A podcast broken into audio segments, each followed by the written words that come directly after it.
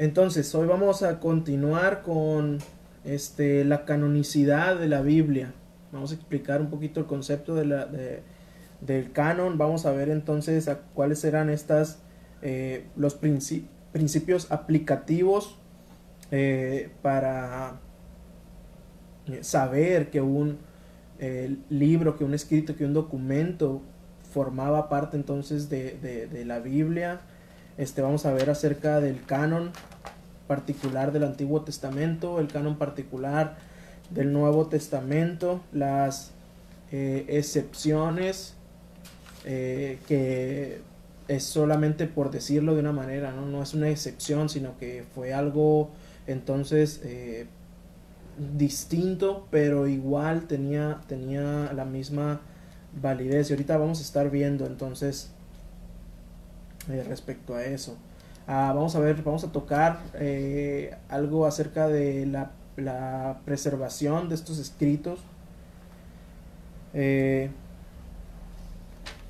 vamos a, estar viendo también entonces cómo, cómo el mismo Señor Jesús confirmaba el Antiguo Testamento y cómo los apóstoles también confirmaban el Antiguo Testamento y entonces eh, Vamos a estar viendo algunas citas acerca de eso y vamos a ver entonces eh, cómo es que los hombres que escribieron o que fueron inspirados por Dios, entonces fueron elegidos o por qué, ¿no? Vamos a responder esa pregunta, es, es, capciosa. Y también, si, si, no se extiende mucho esto, vamos a entonces ver eh, acerca de el canon completo de la escritura o el cierre del canon de la escritura. Vamos a comenzar, hermanos. Y vamos entonces a ver primero qué es el canon, ¿no?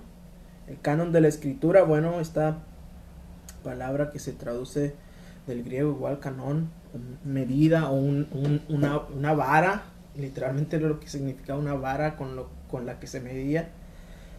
Eh, lo podemos traducir entonces como estándar, como medida, como orden. Entonces, eh, el canon, vamos a estar, vamos a tener esto en mente, ¿no? Que el canon entonces se refiere a la medida o al estándar de la escritura. Ahora, unos datos ah, acerca de la, de la escritura que a lo mejor nosotros ya conocemos. La escritura fue compuesta entonces en un periodo más o menos de 1500 años.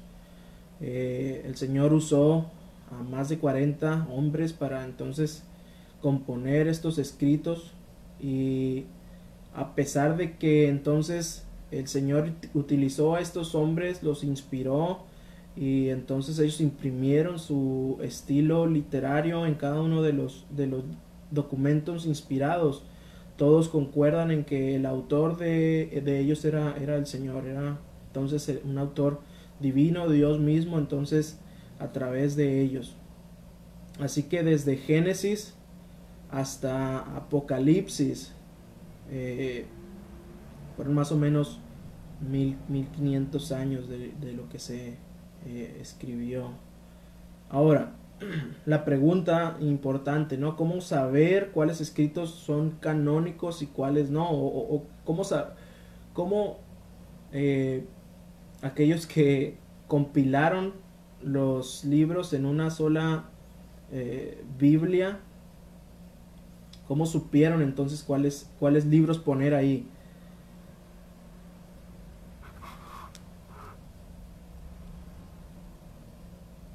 Es interesante, ¿no? Porque este, muchas veces se ha entonces argumentado eso, ¿no?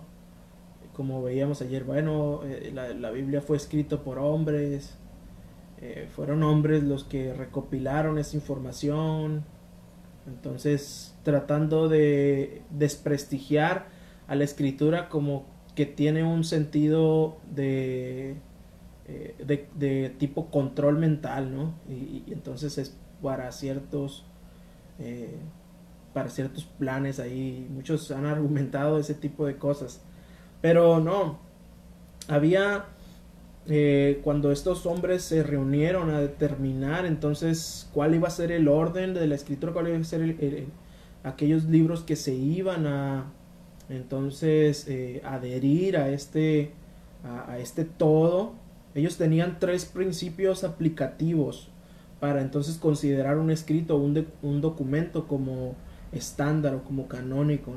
Esta palabra canónico se utilizó ya acá eh, a partir de los del 300, 400 después de Cristo y se utilizó nuevamente eh, siglos después para definir entonces lo que la escritura era.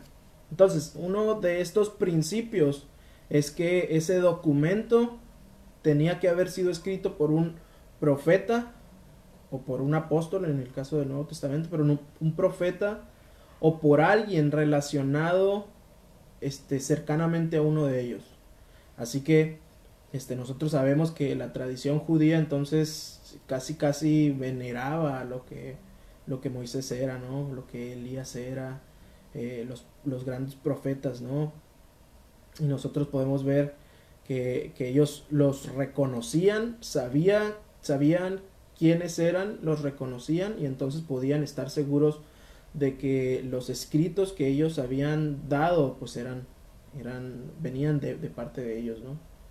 Otro, otro de los eh, principios que ellos utilizaban es que eh, los documentos no se podían contradecir, ¿sí? Por, por ejemplo, este, el, Pentateuco de, Moisés en este caso no podía contradecir a lo que los eh, profetas mayores y menores decían y los profetas podían contradecirse con, lo que Moisés decía, entonces había una armonía entre, entre los documentos que, tenían. Otra, eh, otro principio que ellos tenían es que eh, la iglesia tenía que mostrar un consenso general, ¿sí? en el sentido que un determinado libro era un escrito inspirado. No se sometía a votación porque eh, no, ellos no estaban, eh, ellos no podían juzgar a la escritura, pero sí entonces tenían que examinar y entonces se reconocía universalmente que era inspirado por Dios debido a los, a los puntos anteriores, ¿no? Ellos veían entonces, ah, ok, fue escrito por Moisés, sí, ok. Entonces lo que dice Moisés lo dijo este tal profeta también y lo que dijo este tal profeta lo respaldaba lo que respaldaba lo que decía Moisés etcétera entonces la escritura la, iglesia perdón eh, reconocía que entonces el escrito en cuestión eh, cumplía con, la, con esas dos características, haber sido entonces escrito por un profeta o por un allegado al profeta, un allegado cercano y entonces que no se contradecían, que tenían esa armonía doctrinal eh, y entonces ellos aceptaban ese libro como un libro canónico, ¿no? En este, en este caso. Eh, la palabra canónico no se utilizaba, simplemente ellos este, aceptaban ese libro como inspirado por Dios.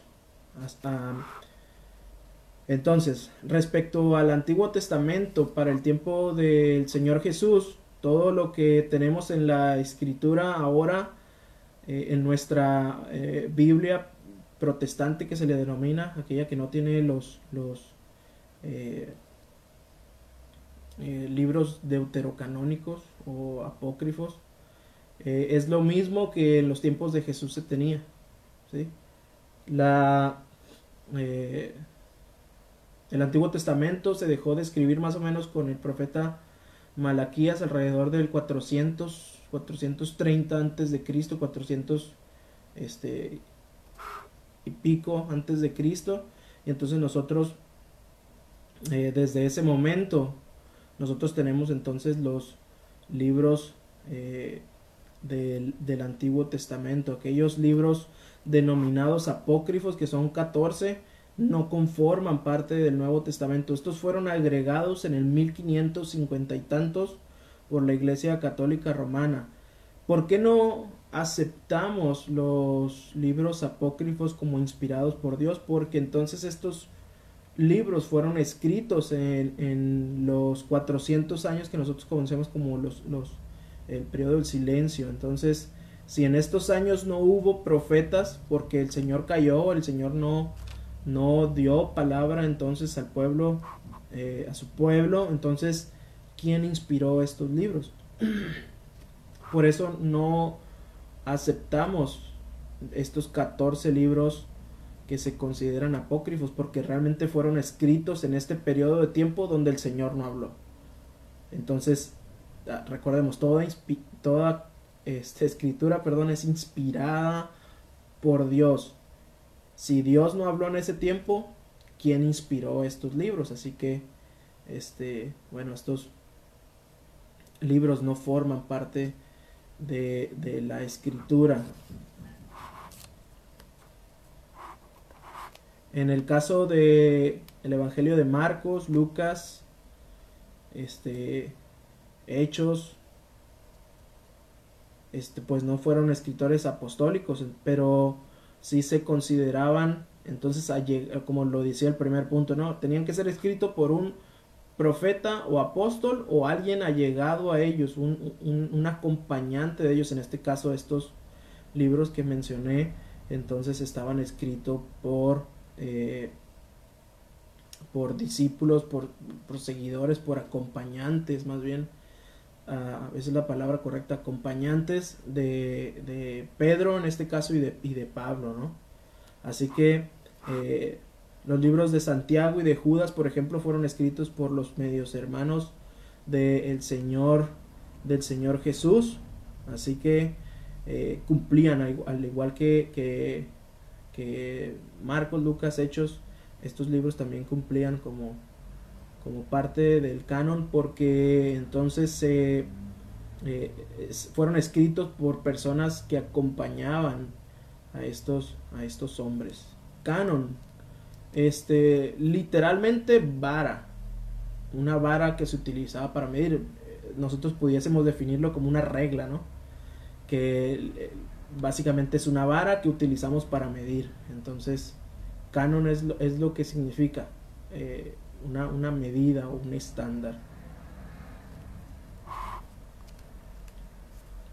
En el caso eh, particular de Hebreos, esto es, curioso, hermano, porque en el caso particular de Hebreos, debido a que se desconoce el, autor, este, aunque pueden y podemos no decir que entonces lo eh, escribió Pablo por su eh, particularidad de escribir, por su entonces estilo literario, pero realmente no sabemos quién, quién escribió el libro de, eh, Hebreos, pero eh, entonces se alinea a lo que a las doctrinas entonces del antiguo o a las enseñanzas del antiguo testamento y a las enseñanzas del nuevo testamento.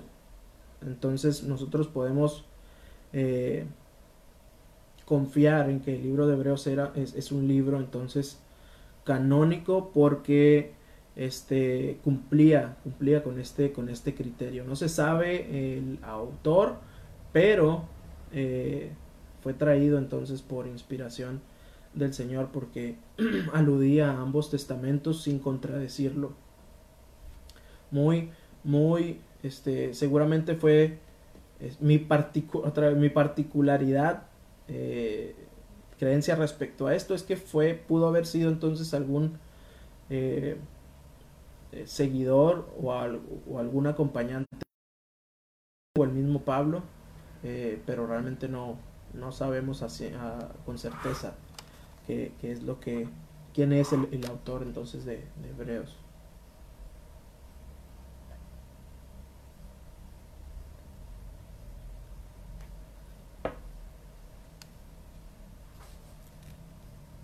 Ahora,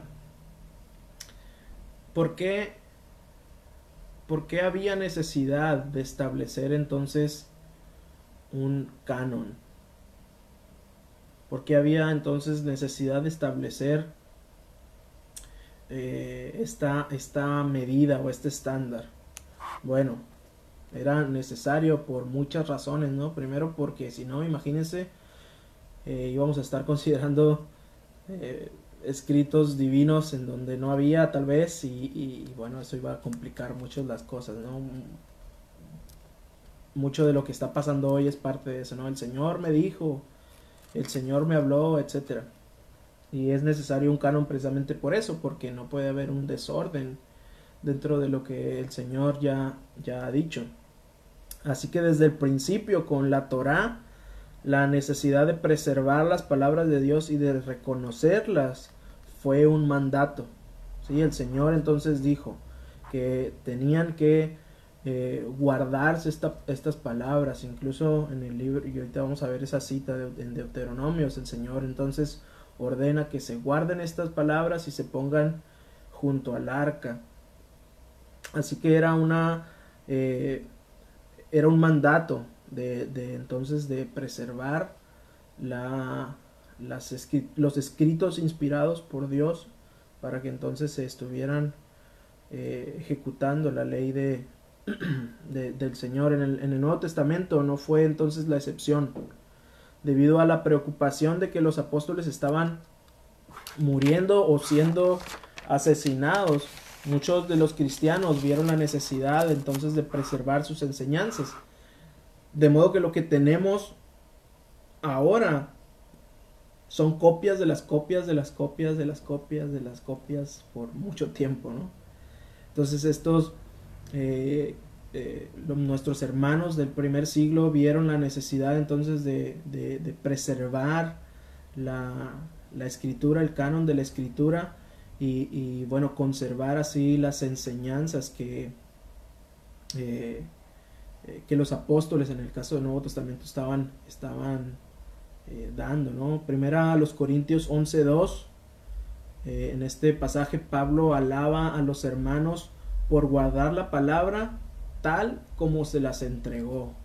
Ellos no estaban añadiendo ni quitando, sino que entonces habían obedecido a lo que Pablo había dicho a través del Espíritu Santo a la iglesia y él los alababa porque entonces se, se, hicieron a lo que a lo que el Señor decía, ¿no? No a lo que él decía, sino a lo que eh, la palabra entonces del Señor estaba trayendo a ellos. Entonces, eh, esta preocupación fue más notoria eh, cuando la iglesia entonces recopiló, copió y distribuyó estos escritos para todas las iglesias locales. si nosotros recordamos muchas muchos de, estos eh, libros nuevo testamentarios que tenemos son cartas dirigidas a una iglesia en particular, a los romanos, a los filipenses, etc. Eh, pero las enseñanzas eh, eran aplicativas para toda la iglesia, ¿no? Eran doctrinales y entonces cada una de esas cartas enseñaba cómo la iglesia se debía de conducir y esa misma carta, por ejemplo, a los filipenses, tenía que ser aplicada en los efesios, tenía que ser aplicada entonces en los colosenses, en los tesalonicenses y todos entonces debían estar cumpliendo con lo que el Señor estaba diciendo a través de Pablo en este, en este caso, ¿no? O de Pedro. Así que eh, la iglesia se mortificó entonces por salvar estas enseñanzas y entonces empezaron a, hacer copias de ellos, empezaron a distribuirlas, empezaron a recopilarlas en un solo en un solo tomo, digámoslo así, ¿no? que ahora lo conocemos como la Biblia. Entonces, eh, a través de esto, los 27 libros del Nuevo Testamento que nosotros tenemos gozaron del reconocimiento de su inspiración, porque la inspiración no estaba, no estaba eh, en juego, ¿no? Había libros que eran inspirados y la iglesia solo entonces reconoció a aquellos que, por inspiración habían sido dados a la, a la iglesia. Entonces este, eh, otra vez, este proceso no estableció el canon, ¿sí? no estableció el estándar, sino que eh, confirmó formalmente eh, lo, que ya habían, lo que ya había sido establecido, lo que ya había sido dado por inspiración divina. Entonces, otra vez, como lo vimos ayer, la escritura no se somete a nadie, la escritura está por encima y entonces nosotros nos ponemos abajo y decimos esto es lo que lo que el Señor ha dicho. Y eso es lo que estaba pasando. en la iglesia. Ellos reconocían entonces que eso era que eso venía de parte del Señor, inspirado por él, y entonces pues, pues hacían, hacían eh, uso de ello, ¿no? Ahora, del canon del Antiguo Testamento, este, eh, esta parte de la escritura, como nosotros la conocemos, se escribió eh, en, alrededor de mil años, ¿sí? Pentateuco fue reconocido como la palabra de Dios y los ancianos lo pusieron eh, en el arca, ¿sí? Deuteronomio 31, 24 al 26 es lo que nos narra, entonces que, que, se, que se guardara entonces la escritura junto con el arca o el Pentateuco y, que no se le añadiese ni se le quitase, ¿no? Así que eh, el primer criterio canónico otra vez del, del Antiguo Testamento, al igual que el del, del Nuevo Testamento, fue, fue, entonces haber sido escrito eh, por inspiración, cosa que muchas veces los mismos profetas eh, afirmaban, ¿no? Por ejemplo, Segunda de Samuel, Isaías, Jeremías, ellos entonces estaban siempre diciendo lo que Jehová dijo, o esto ha dicho el Señor, etcétera. Si buscamos segunda segundo libro de Samuel 23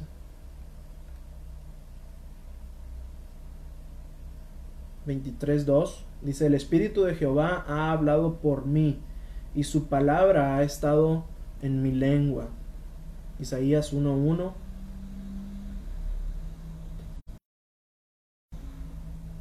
Visión de Isaías, hijo de Amós, lo, la cual vio acerca de Judá y de Jerusalén en días de Usías, Jotam, Acaz y Ezequías, reyes de Judá. Oíd cielos, escuchad tu tierra, porque habla Jehová. Crié hijos y los engrandecí, y ellos se rebelaron contra mí habla Jehová. Eh, Jeremías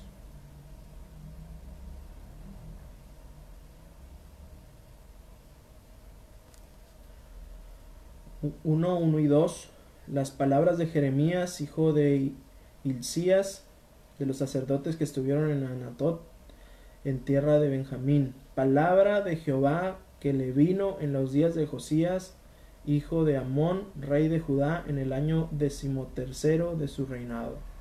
Palabra de Jehová que le vino, ¿no? Entonces, este, los libros del Antiguo Testamento también tenían entonces el mismo criterio de revelación, que entonces tenían que eh, ser palabras del Señor y muchos, muchos de ellos e, eran reconocidos así, ¿no? El Señor me dijo, palabra de Jehová vino a mí, etcétera. Otro segundo criterio canónico es que entonces los contemporáneos del profeta reconocían la autoridad, ¿sí? Éxodo 24:3, por ejemplo. Y Moisés vino y contó al pueblo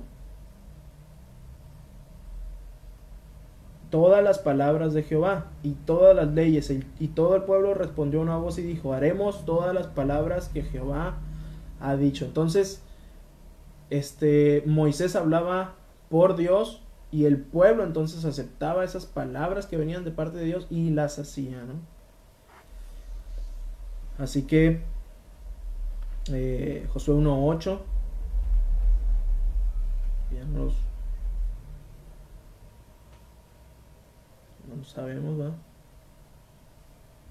Nunca se apartará de tu boca este libro de la ley, sino que de día y de noche meditarás en él, para que guardes y hagas conforme a todo lo que en él está escrito, porque entonces harás prosperar tu camino y todo te saldrá bien. Entonces el libro de la ley era reconocido como un estándar o como la ley de Dios, la cual si se obedecía, eh, el pueblo era bendecido, ¿no? Jeremías 26, 18.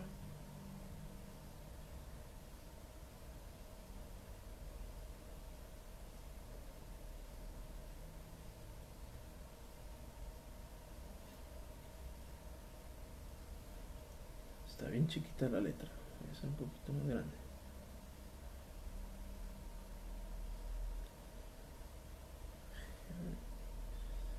Miqueas de Moreset profetizó en tiempo de Ezequías, rey de Judá, y habló a todo el pueblo de Judá, diciendo, Así ha dicho Jehová de los ejércitos, Sión será arada como campo, y Jerusalén vendrá a ser montones de ruinas, y el monte de la casa como cumbres de bosque. Así que ahí podemos ver, ¿no? Miqueas eh, profetizó en tiempo de Ezequías, rey de Judá, y habló al pueblo de Judá. Así que ellos estaban este, escuchando, escuchando lo que la, la, ley del Señor decía, lo que la profecía estaba diciendo y hacían entonces ocaso y obedecían o entonces desobedecían, ¿no? No había, no había más opciones que, esas. Tercer, eh, Daniel, Daniel 9.2, perdón. Vamos a leer este último pasaje, Daniel 9.2. En el año primero de su reinado, yo Daniel miré atentamente en los libros el número de los años de que habló Jehová al profeta Jeremías, que habían de cumplirse las desolaciones de Jerusalén en 70, en 70 años. Él vio, ¿no? En la palabra de, que había escrito entonces el profeta Jeremías y, y, estaba entonces, el Señor estaba este, confirmando esa, esa misma palabra. Tercer criterio canónico, este, los escritos se preservaban tal, tal cual el Señor los había dado, ¿no? Este, Deuteronomio 3, 31, perdón, 26 nos habla de, nos habla de eso.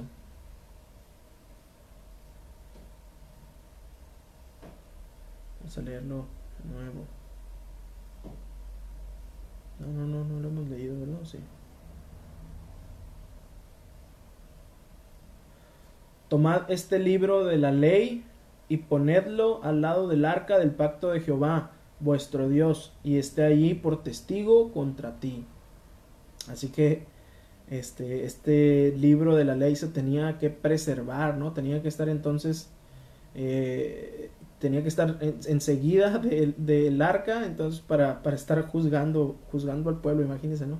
La escritura juzga, juzga entonces eh, la conducta del, hombre. Eh, primera de Samuel 10:25.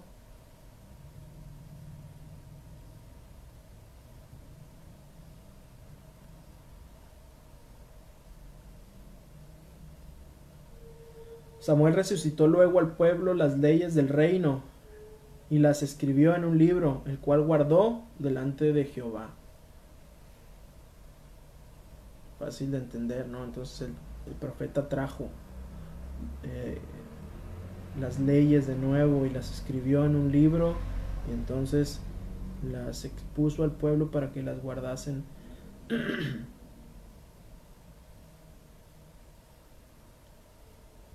estamos? Proverbios 25.1.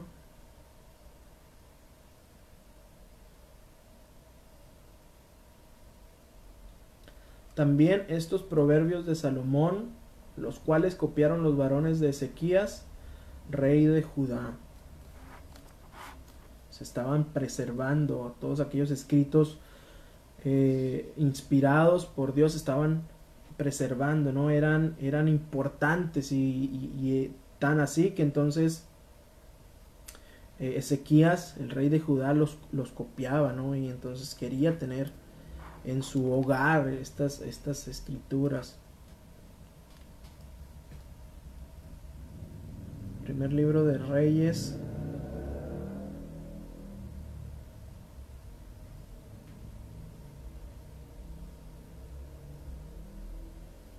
Aquí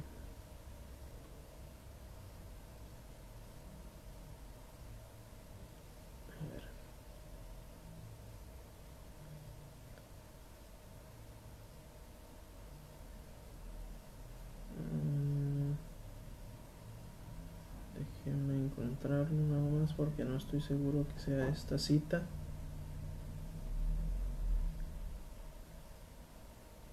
Sí, le apunté, le apunté mal, pero bueno, creo que tenemos suficiente Fíjense, Daniel 9, 9.2 también ya lo leímos.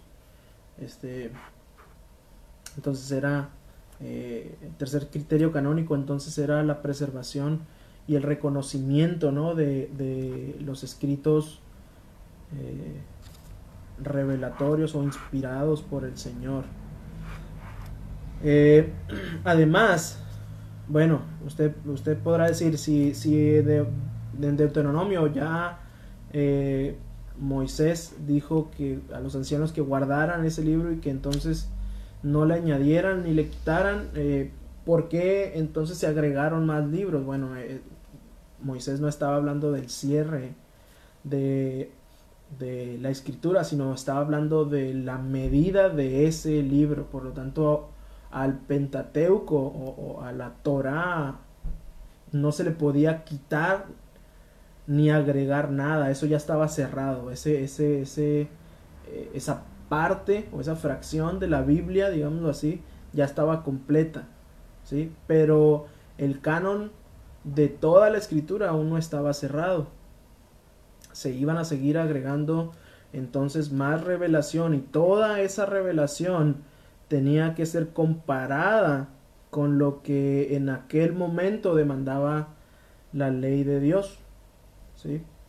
Eh, entonces no era así como que, eh, sí, bueno, nada más que diga que es inspirado por Dios, el que lo hizo y ya, y, y lo vamos a aceptar, no, sino que tenía que pasar entonces por un escrutinio y ellos analizaban que las doctrinas, las enseñanzas, tuviesen el mismo carácter revelatorio de Dios o revelado de Dios más bien. Y entonces eh, estaban eh, pues eh, aceptando ese libro como inspirado. Deuteronomios 12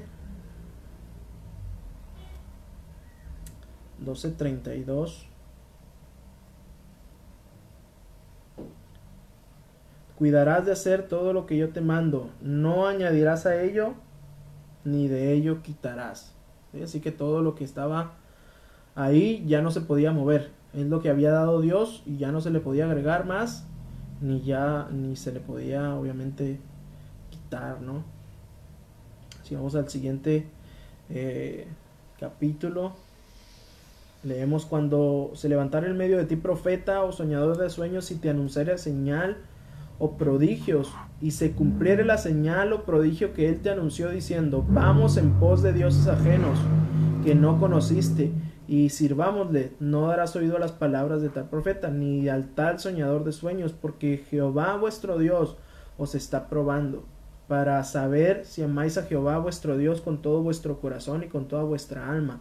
En pos de Jehová vuestro Dios andaréis, a él temeréis, guardaréis sus mandamientos y escucharéis su voz, a él serviréis y a él eh, seguiréis. Tal profeta o soñador de sueños ha de ser muerto, por cuanto aconsejó rebelión contra Jehová vuestro Dios, que te sacó de tierra de Egipto y te rescató de casa de servidumbre y trató de apartarte del camino por cual Jehová tu Dios te mandó que anduvieses, así quitarás el mal de medio de en medio de ti. Así que este todo lo toda la nueva revelación que se iba dando tenía que ser entonces eh, probada, ¿no? Aquí el Señor en este caso dice, si el profeta te profetiza algo particular, ¿sí? No, no, no, no como, no como los, este, tarotistas, ¿no? No, pues tú tienes un problema, pues sí, todos tenemos problemas, ¿no? No, es que tú tienes estos, pues sí, a lo mejor le puedes, le puedes atinar, pero en este caso no estaba, no estaba hablando de eso. Los profetas en este caso profetizaban cosas precisas, ¿no? De, de, del Señor, de su carácter, de lo que se tenía que hacer y decían, esto ha dicho Jehová que hará y así sucederá. Y entonces tenía que pasar tal cual lo dijo el profeta. Porque entonces el Señor no habla así de manera este, parcial, oculta, ni, ni en forma de acertijo, sino que Él dice lo que va a hacer. Y entonces Él usaba a sus profetas para decir lo que iba a acontecer. Y si entonces ese profeta eh, era hallado en una falta, hermanos, pues era digno de muerte. Y el Señor dice, entonces de es, esa es la única manera que vas a quitar el mal en medio, en medio de ti. Así que este, tenga, tenga en cuenta que los falsos profetas se siguen dando hoy en día, ya no como entonces estos profetas que eh, en cierto modo daban o decían el futuro de las cosas, sino profetas entonces que son predicadores falsos, ¿no? En el término este, general de la palabra profeta. Ah, así que este, cada, cada nueva revelación se iba entonces eh, cuidando de que, de que fuera entonces conforme al mismo espíritu de revelación, o sea, del Señor, ¿no? En el tiempo del Señor Jesús, entonces se reconoció la colección de libros universalmente eh, aceptados y establecidos como el Antiguo Testamento canónico, los 39 libros, aunque este no eran 39 como tal, eran cerca de 22 partes porque algunos libros estaban este, juntos, por todos los, los primeros y segundos, por ejemplo, estaban juntos y entonces se reducía un poco el número, pero esto es, y es, es, irrelevante, ¿no? Lo que nosotros tenemos hoy como los 39 libros, el Señor Jesús entonces los reconoció como, eh, eh, como canónicos y, el pueblo israelita obviamente ya tenía establecido ese canon para cuando el Señor Jesús eh, nació y ellos nunca reconocieron los libros apócrifos, aquellos 14 libros que muchas de las traducciones tienen. Este, el pueblo de Israel nunca reconoció esos, esos libros como parte de, de la escritura. Eh, ¿Por qué? Pues porque ellos sabían entonces lo que el Señor había dicho, que Él iba a guardar silencio, que Él no iba a hablar y entonces bueno, cómo es que estos libros iban a estar en la escritura si no, si no fueron inspirados por el Señor. Así que los testimonios que dio Cristo en muchas ocasiones acerca del Antiguo Testamento y los mismos apóstoles entonces confirman estos, eh, estos libros como parte de, del canon de la escritura. ¿no? vamos a ver unas citas, por ejemplo, eh, que Cristo dio del Antiguo Testamento. Por, por ejemplo, él, mencionó este por secciones casi casi, ¿no? Por ejemplo, él, mencionó a Moisés y el Pentateuco, Mateo 4.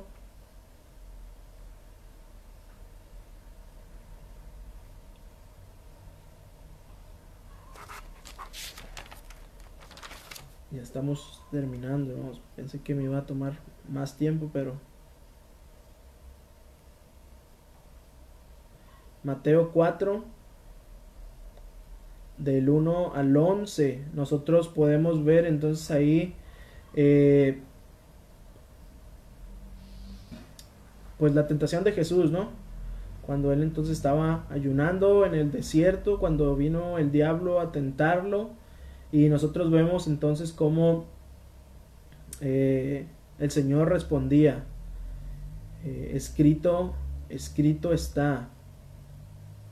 Y, el mismo, mismo, el mismo diablo, ¿no? Le decía, y, versículo 6, y le dijo, si eres el Hijo de Dios, échate abajo, porque escrito está, a sus ángeles, a sus ángeles mandará cerca de ti, y en sus manos te sostendrá para que no tropieces con, pie, con tu pie en piedra.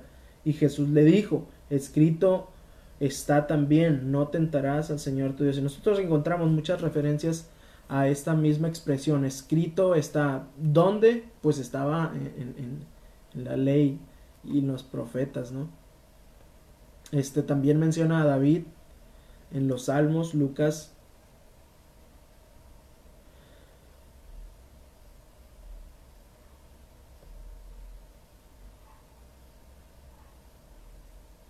Lucas 20, 41, 44, entonces él les dijo, ¿Cómo, dicen que el Cristo es hijo de David?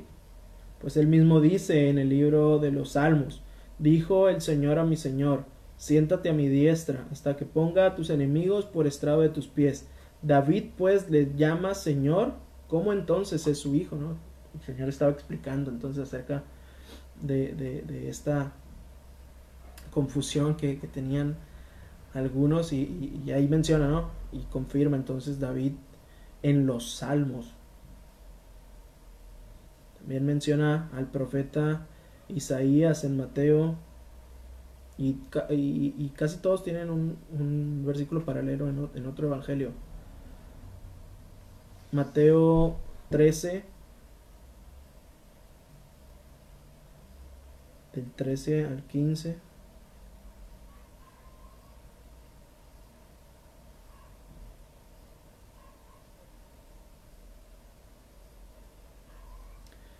Por eso les habló por parábolas, porque viendo no ven y oyendo no, no, oyen ni entienden, de manera que se cumple en ellos la profecía de Isaías que dijo, de oídos oiréis y no entenderéis, y viendo veréis y no percibiréis, porque el corazón de este pueblo se ha engrosado, y con los oídos oyen pesadamente y han cerrado sus ojos para que no vean con los ojos y oigan con los oídos y con el corazón entiendan y se conviertan y yo lo sane, ¿no? La profecía de Isaías estaba cumpliendo ahí y el Señor entonces estaba confirmando la veracidad y la inspiración de, del profeta. Eh, Jonás también vemos una mención a él ahí también en Mateo un capítulo antes, capítulo 12,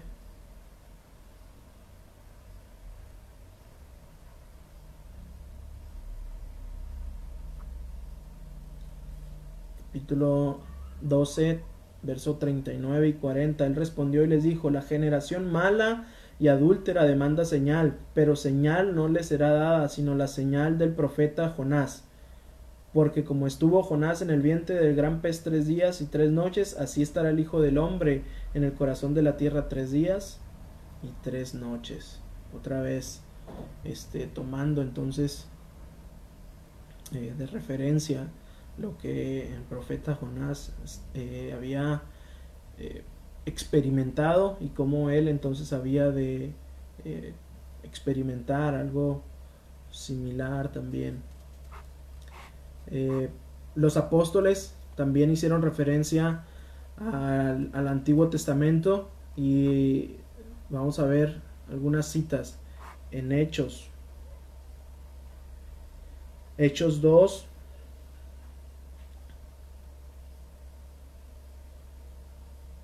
Hechos 2.16 más. Esto es lo dicho por el profeta Joel.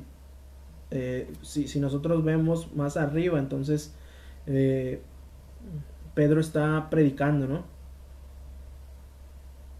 Y haciendo referencia al profeta Joel, en los posteriores días, dice Dios, derramaré mi espíritu sobre toda carne y vuestros hijos y vuestras hijas profetizarán, vuestros jóvenes verán visiones y vuestros ancianos soñarán sueños. Y entonces estaban en su predicación, ellos tomaban pasajes veterotestamentarios para entonces eh, confirmar lo que en ese momento estaba, estaba sucediendo, ¿no?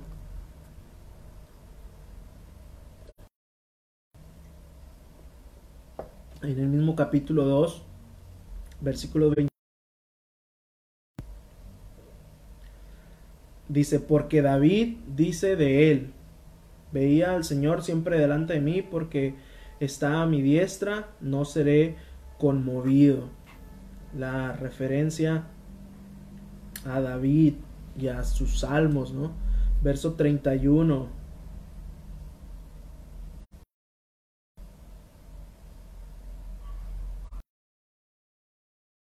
De igual forma está mencionando entonces a, la profecía de, David, ahí también 34 y 35.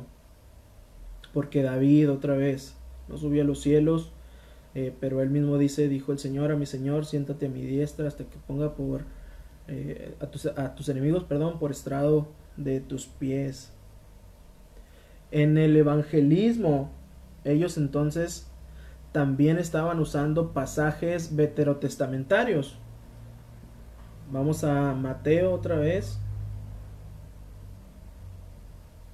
Mateo 1, 23. ¿Sí es este? Sí, sí. Ellos... eh,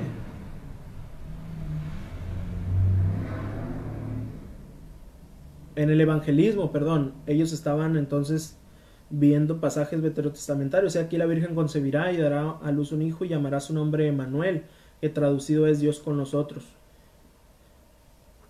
Entonces ellos estaban pasajes del Antiguo Testamento para confirmar aquello que iban a estar evangelizando. Mateo 4,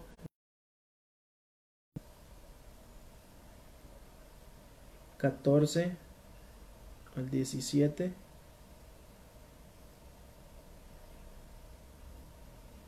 Para que se cumpliese lo dicho por el profeta Isaías cuando dijo, tierra de Zabulón y tierra de Neftalí, camino del mar, al otro lado del Jordán, Galilea de los gentiles, el pueblo sentado, asentado en tinieblas vio gran luz, y los asentados en región de sombra de muerte, luz les resplandeció. Desde entonces comenzó Jesús a predicar y a decir, arrepentíos, porque el reino de los cielos se ha acercado. Los postreros días se cuentan, se cuentan desde la primer venida del de, Señor o desde la ascensión. A ver. Los postreros días se cuentan desde la ascensión de Jesús pues sí, sí, es, es, es, es pero desde, ¿sabes?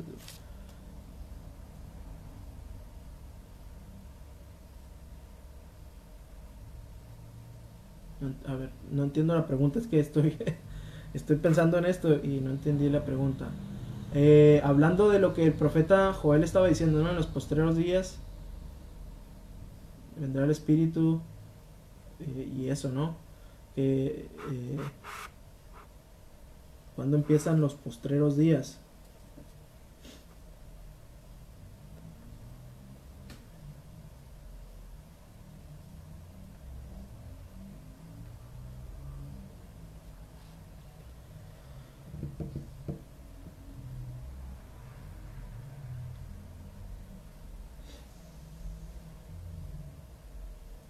Déjeme nada más concluir con esto. Y, ahorita vemos lo referente a eso de los de los postreros días.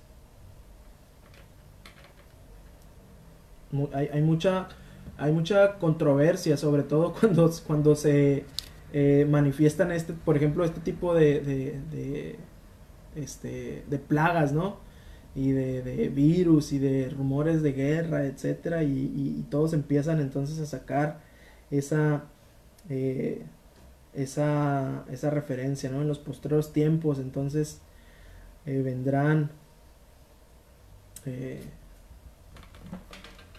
que ya hacen alusión entonces a, los días finales, ¿no? Ya se va a acabar el mundo, ya, ya no hay entonces mucho tiempo.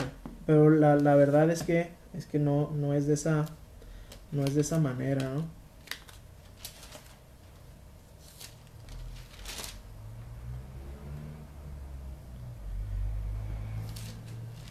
Es Hechos 2, ¿verdad? Hechos 2, 16. En los postreros días, dice el Señor, derramaré mi espíritu sobre toda carne y vuestras hijas y vuestras hijas profetizarán, vuestros jóvenes verán visiones y vuestros ancianos soñarán sueños. A ese postreros días se refiere o a los días finales, porque porque hay entonces dos posturas. No es que haya dos posturas, ¿no? Pero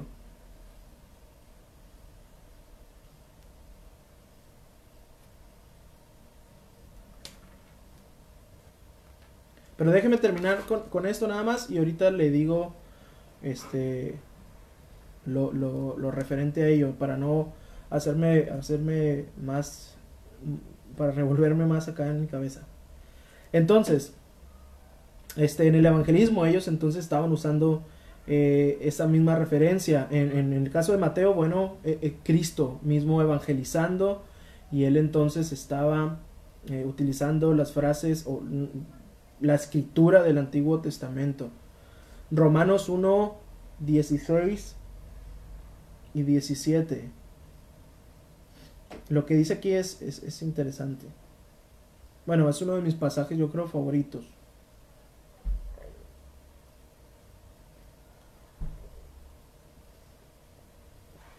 porque no me avergüenzo del Evangelio, porque es poder de Dios para salvación a todo, a todo aquel que cree. Al judío primeramente y también al, al griego. Note que no dice y después al griego, ¿no? Porque en el Evangelio la justicia de Dios se revela por fe y para fe, como está escrito, mas el justo por la fe vivirá. ¿Dónde estaba escrito eso? ¿Alguien, alguien, alguien sabe dónde está escrito eso? Mas el justo por la fe vivirá. O, a qué este, estaba haciendo referencia Pablo ahí. ¿A quién?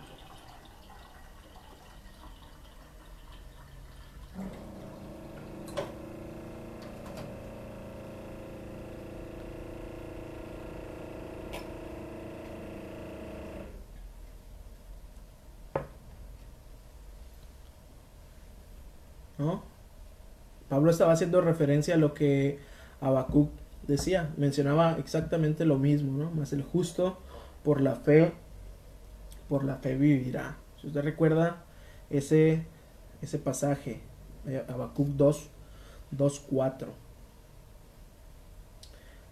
ahora, los hombres, los hombres que escribieron, entonces, eh, es, que escribieron, bueno, vaya, estos documentos, quiénes eran, por qué, por qué ellos. Pues, ¿por qué? Pues el Señor quiso, ¿no? Muy bien pudieron haber sido otros hombres, pero el Señor le plació entonces que fuesen ellos. Estos hombres eran hombres autenticados por Dios, ¿sí? De manera que eh, ellos portaban credenciales de que eran hombres de Dios. ¿Cuáles eran estas credenciales? Bueno, eh, señales milagrosas, sanidades en el Antiguo Testamento, bueno, profetas, eh, o sea, profecías del futuro, eh, milagros en el Nuevo Testamento, este, pues sanidades entre, entre, entre las que más tienen registros, sanidades de, de muchas enfermedades, incluso de enfermedades este, de nacimiento, ¿no? Entonces estas eran las señales que avalaban o que autenticaban a los hombres que Dios estaba usando para escribir entonces el, el, Antiguo y el Nuevo Testamento. Por ejemplo, en el Antiguo Testamento nosotros vemos el caso de Moisés, ¿no? Cómo el Señor llama a Moisés y lo envía entonces al faraón y le dice, sí señor, yo le puedo decir a, todo el mundo, lo envía primero al, pueblo, al faraón, yo le puedo decir a todo el mundo que tú me enviaste, pero pues si me preguntan por qué te tenemos que creer, ¿qué voy a hacer? El señor entonces le dice, ¿no? ¿Qué tienes en la mano? Pues mi vara, tírala y se convierte en serpiente y luego la toma y se convierte en una vara y le dice, mete tu este, mano entonces en tu ropa y cuando la saca está llena de lepra y cuando lo vuelve a hacer entonces es sanada y el Señor le dice a través de, de estos milagros que nadie puede hacer, otro de ellos fue entonces que iba a ir al río con su misma vara eh, y, él le decía, a través de estos milagros que yo te voy a hacer, eh, que voy a hacer que tú hagas, eh, entonces el pueblo te va a creer a través de esas, esas señales. Eh, en otro, en el Nuevo Testamento, por ejemplo, en el libro de Hechos se nos narra entonces eh, innumerables acontecimientos milagrosos de, lo, de, que los apóstoles hacían y entonces estas, eh, estas cosas el pueblo las veía y a través de ello creían, ¿no? Que, que, que estos hombres estaban siendo usados por el Señor. Ahora, a lo que pregunta la hermana Selene, los posteriores días se cuentan desde la nación de Jesús. Yo creo que los de la primera venida de Cristo, no desde la ascensión, sino que eh, entonces cuando se cumplieron la, cuando se cumplió la profecía del nacimiento de Cristo, entonces comenzaron los últimos tiempos. porque dentro de los postreros días se encuentra el ministerio, el ministerio de Cristo y, es continuo, ¿no? Es continuo su ascensión, es continua a, todo lo que la historia entonces de la iglesia va, va o todo lo que la iglesia va, va a sufrir, ¿no? A sufrir en este caso de, historia, ¿no? A pasar de historia hasta que el Señor regrese por su iglesia.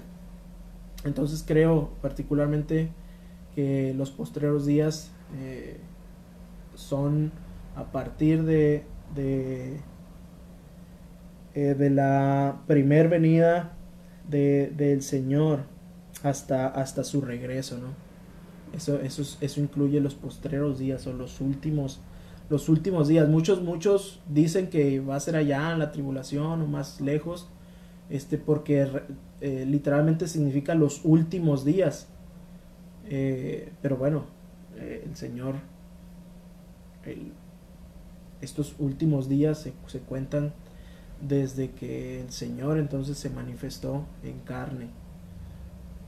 Alguno tendrá otra postura, pero la escritura no nos habla de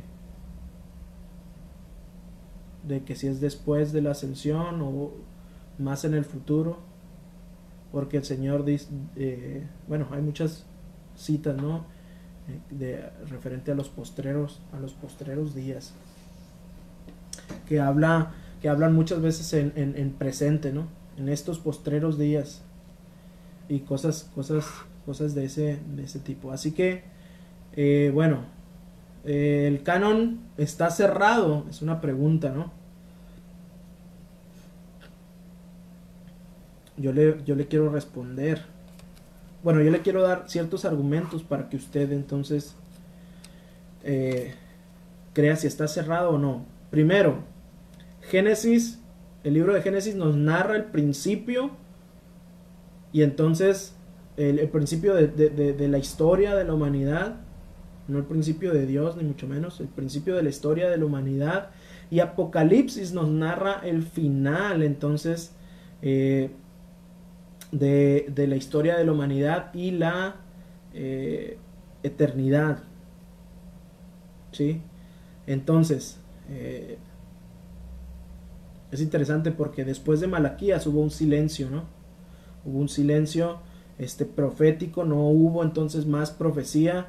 Y ahora, después de Apocalipsis, también ha habido un silencio, ¿no?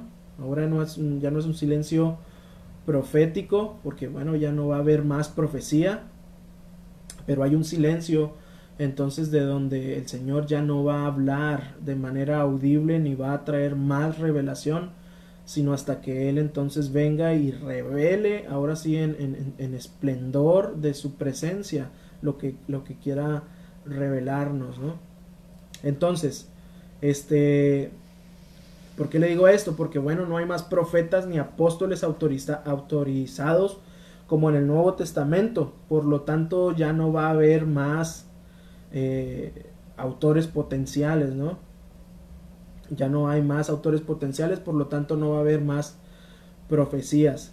Así que las advertencias sobre no haya, añadir o quitar de las escrituras en Deuteronomio, que ahorita lo vimos, eh, nos dice eh, justo ahí que, que, lo que explicaba ya, ¿no? Que termina entonces con el con el canon de ese particular eh, fragmento de la escritura, pero entonces nosotros vamos al final de la revelación progresiva y vemos entonces el libro de Apocalipsis y ahí sí nos dice, ¿no? Apocalipsis 22, por ejemplo, vamos hasta allá, Apocalipsis 22, este 19 dice, y si alguno quitare de las palabras del libro de esta profecía, Dios quitará su parte del libro de la vida y de la santa ciudad y de las cosas que están escritas en este libro.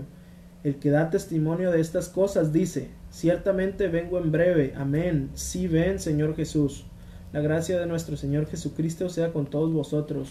Amén. Versículo 18. Dice, yo testifico a todo aquel que oye las palabras de la profecía de este libro. Si alguno añadiere a estas cosas, Dios traerá sobre él las plagas que están escritas en este. Así que en, en, en, los libros, en los libros, en los versos veterotestamentarios acerca de entonces no añadir ni quitar a, a, lo que estaba establecido, no tenía una consecuencia, digámoslo así, porque estaba refiriéndose a esa particular revelación. Pero ahora, como el Apocalipsis fue el último libro en escribirse, entonces ahora sí dice, si a esta hacia este libro, a esta escritura, ya refiriéndose al canon completo de la escritura, se le añade o se le quita, entonces va a venir un juicio espeluznante sobre aquellos que hacen que hacen estos. Así que los cristianos en aquel tiempo, los primeros cristianos que recibieron el Apocalipsis, creían que ese era el último libro. Y entonces, eh, por todas las razones que ya, que ya le mencioné. Así que al menos yo puedo concluir que el canon de la escritura está cerrado. Ya no hay más nueva revelación, ya no hay entonces eh, eh, revelación progresiva, sino que se ha cumplido entonces el canon con Apocalipsis, desde Génesis hasta Apocalipsis. El primer libro, el último libro que sujetan entonces a todos los demás en medio de él, ¿no? Así que este sería sería eh, muy muy extraño que entonces el Señor haya dado el último libro y siguiera entonces dando otros otra nueva revelación por, por lo que yo creo que entonces el canon de la escritura fue cerrado. Si entonces dijéramos que el canon de la escritura sigue abierto todas aquellas profecías que se dijeron en nombre del Señor debieran haber estado o deberían de estar en la escritura y no vemos eso. Porque entonces eh, todo lo que aquellos que, que profesaban ser profetas pues no cumplían con los requerimientos de, de profeta y mucho menos de apóstol como para añadir entonces más a la escritura. Así que eh, mi conclusión es que el canon de la escritura está cerrado. El Señor ya entonces nos dijo todo lo que tenía que decir y estamos entonces eh, en este lapso de tiempo donde tenemos que sujetarnos a la escritura, donde tenemos que obedecerla y donde estamos también esperando aquellas profecías que se tienen que cumplir y donde estamos esperando entonces lo que lo último, ¿no? Ven Señor Jesús, ven pronto. Es lo último que, menciona, ¿no? Y él mismo dice, el que da testimonio de estas cosas dice, ciertamente vengo en breve. Y luego Juan, ¿no? Dice, amén, sí, ven Señor Jesús. Así que estamos en, lo último ya, ¿no? Estamos en, eh, eh, hablando del, del canon, ¿no? Ya estamos, tenemos la última palabra y estamos entonces esperando que el Señor venga como lo ha como lo ha prometido en la escritura. Así que este, bueno, usted qué piensa? A lo mejor usted tiene una perspectiva diferente de, de entonces eh, el canon, ¿no? Y a lo mejor usted puede pensar que está abierto, que sigue abierto o no, pero bueno, las evidencias bíblicas, otra vez, nosotros tenemos que poner la escritura por encima, por encima de lo que nosotros creemos, incluso de nuestras experiencias, ¿no? La, la, la, la escritura no se juzga en base a nuestras, a nuestras experiencias, sino que eh, la Biblia entonces juzga nuestras experiencias y nos somete entonces a la verdad. Así que, eh, bueno, terminando con, con, esto y luego continuaremos viendo otras cosas referente a ello. Si tiene alguna duda, algún comentario, póngalo, póngalo ahí eh, para que todos lo veamos y estemos hablando acerca de ello. No, no es para discutir ni mucho menos, eh, pero es importante entonces despejar también a veces nuestras dudas. Este, hermana Selene, eh, no sé si contesté su pregunta de la manera que usted quería, pero este, creo por lo que dice la escritura que los postreros días entonces son a partir de, de lo que eh, de la primer venida del Señor, porque entonces a partir de ello esperamos que el Señor regrese por, por segunda vez, ¿no?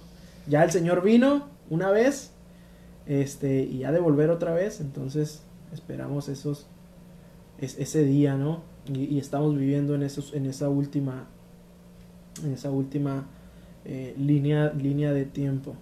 Así que hermanos, este, déjenme concluir con una, con una oración y que el Señor este, nos siga bendiciendo a través de su palabra.